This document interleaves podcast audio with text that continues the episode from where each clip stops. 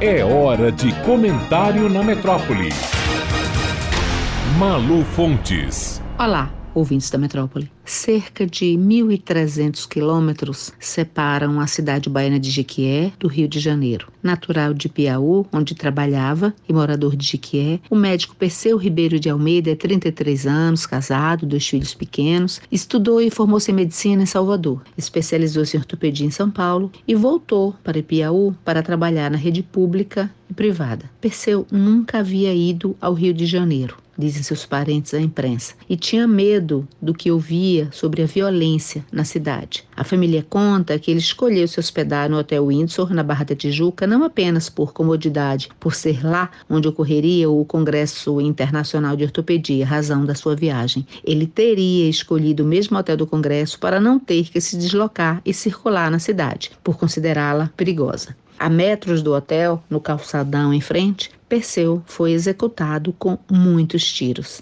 ele e mais dois colegas médicos. Um quarto médico levou 14 tiros, mas sobreviveu e não corre risco de vida. O que se sabe até agora é que Perseu foi executado por engano, por ser fisicamente muito parecido com um dos líderes da milícia que atua na Barra da Tijuca, região do hotel. Confundido com o miliciano da área, que era perseguido por sua vez pelo líder do tráfico também da área, o médico foi executado em seu primeiro dia no Rio de Janeiro. Os colegas foram mortos, dizem, por extensão. Dizem que a leitura dos executores do tráfico era de que se tratavam de seguranças ou amigos armados do miliciano. Daí a ação rápida, instantânea, que durou apenas segundos, com tiros quase a queima-roupa pelo quarteto que já desceu do carro atirando para ninguém ter tempo de se defender se estivesse armados. Jequié, a cidade onde Perseu morava, tem algo em comum com o Rio de Janeiro é proporcionalmente à população que tem e ao número de homicídios que registra,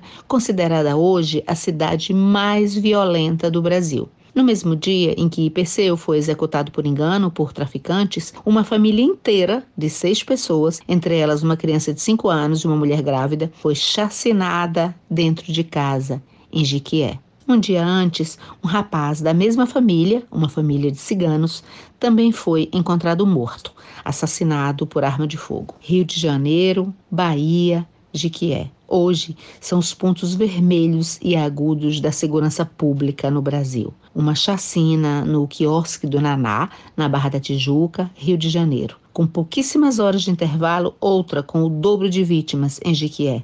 Desfecho, nos dois casos, parece ser mais do mesmo, onde todos os dias uma tragédia brasileira é esquecida porque outra nova, muito mais feia, a sucede. Em Jiquié, o óbvio parece ser dizer que a chacina foi coisa de acerto de contas de ciganos. No Rio, foi um engano, logo sucedido por outra chacina. Quatro homens apareceram mortos dentro de carros, também na região da Barra. O tráfico teria executado os executores como sentença e também para afastar tanto movimento da polícia na área. As autoridades podem agora respirar um pouquinho tranquilas. Não por conta disso, mas porque a guerra entre Israel e Palestina diminuirá certamente o tempo e os holofotes sobre a segurança pública no Brasil, na Bahia e no Rio de Janeiro. Malu Fontes, jornalista para a Rádio Metrópole.